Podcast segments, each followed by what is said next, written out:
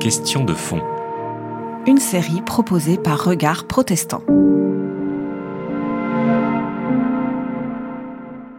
Que peut-on dire de l'existence de Jésus entre 0 et euh, 30 ans, euh, date supposée vraisemblable de sa crucifixion?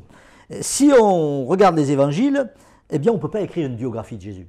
Parce que euh, Matthieu et Luc nous racontent le récit de l'enfance de Jésus, c'est-à-dire, euh, voilà, euh, pour Matthieu, je dirais, euh, les premiers mois de sa vie, et pour Luc jusqu'à son adolescence, mais ce sont des récits qui sont des récits, disons, de naissance de héros, c'est-à-dire qu'il y a vraisemblablement peu de substrat historique, sauf à dire que Jésus est né à Nazareth ou Bethléem, ça se discute, et que son père et sa mère s'appelaient Marie et Joseph.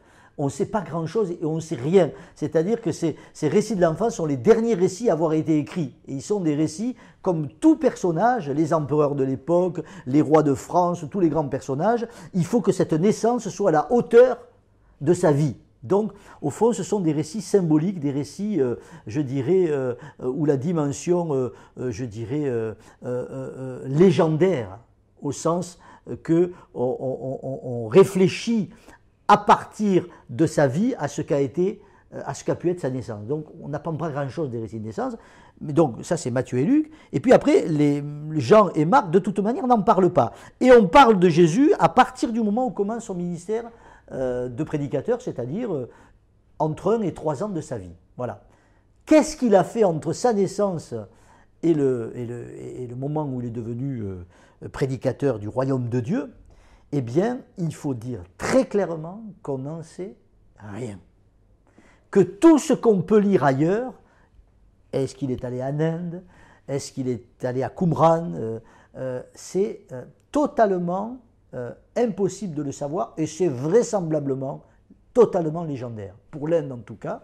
La seule chose à la limite qu'on peut savoir dans l'évangile de Matthieu, si on veut croire à ce que racontent les évangiles, c'est qu'il est allé en Égypte, puisqu'il y a la fameuse fuite en Égypte. Mais vous voyez bien que même là, ça a une dimension théologique, c'est-à-dire au fond, euh, ça, ça veut dire quoi? Ça veut dire que la terre promise où le Messie aurait dû être reçu, il est obligé de s'en enfuir, parce que Hérode veut le mettre à mort, et après il sera rappelé du pays d'Égypte pour aller annoncer le règne de Dieu. Vous voyez qu'on reconstruit l'histoire de Jésus à partir de la Torah et des prophètes. C'est toute la, sortie d'Égypte, d'Égypte j'ai appelé mon fils. Donc vous voyez, à la limite, on pourrait, la seule chose qu'on pourrait dire, c'est Jésus est allé en Égypte, mais quand il était enfant, donc, euh, je veux dire, euh, euh, on- ça n'a aucune importance, je dirais, pour la construction du Jésus de l'histoire. hein.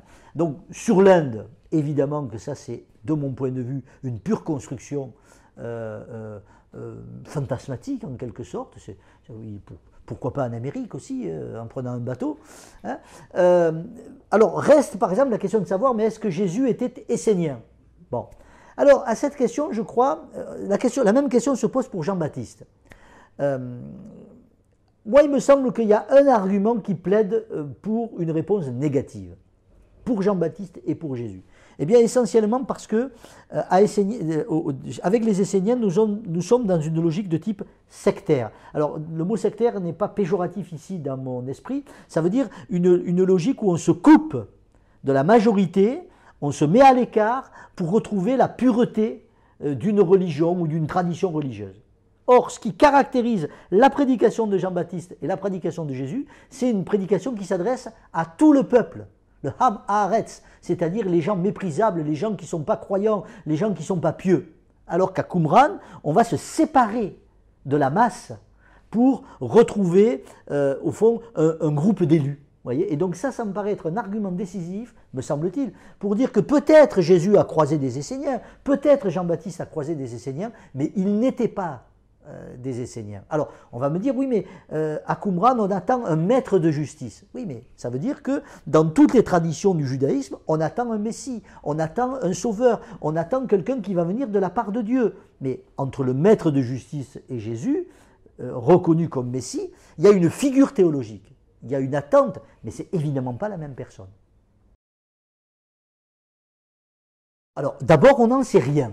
Voilà. hein. Mais on peut imaginer que euh, Jésus euh, euh, a, été à la synagogue, a dû être à une, école rabbinique en quelque sorte, il a dû avoir un maître, il a dû avoir des, maîtres, des scribes qui, l'ont formé, mais, ça, rien ne permet de le savoir, sinon que on constate que ce Jésus, quand il dialogue avec des scribes et des pharisiens, quand il dialogue avec ses disciples, il a une connaissance des Écritures. Alors, euh, je dirais effectivement, sans doute a-t-il eu une formation comme... Euh, ce qui tendrait à supposer d'ailleurs que la famille de Jésus devait être une famille assez pieuse. Voyez, parce que ce n'est pas tout le monde qui avait la capacité de commenter la Torah. Voilà, donc on peut imaginer ça, mais euh, voilà, il n'y a pas d'éléments pour le dire. C'était Question de fond une série de regards protestants.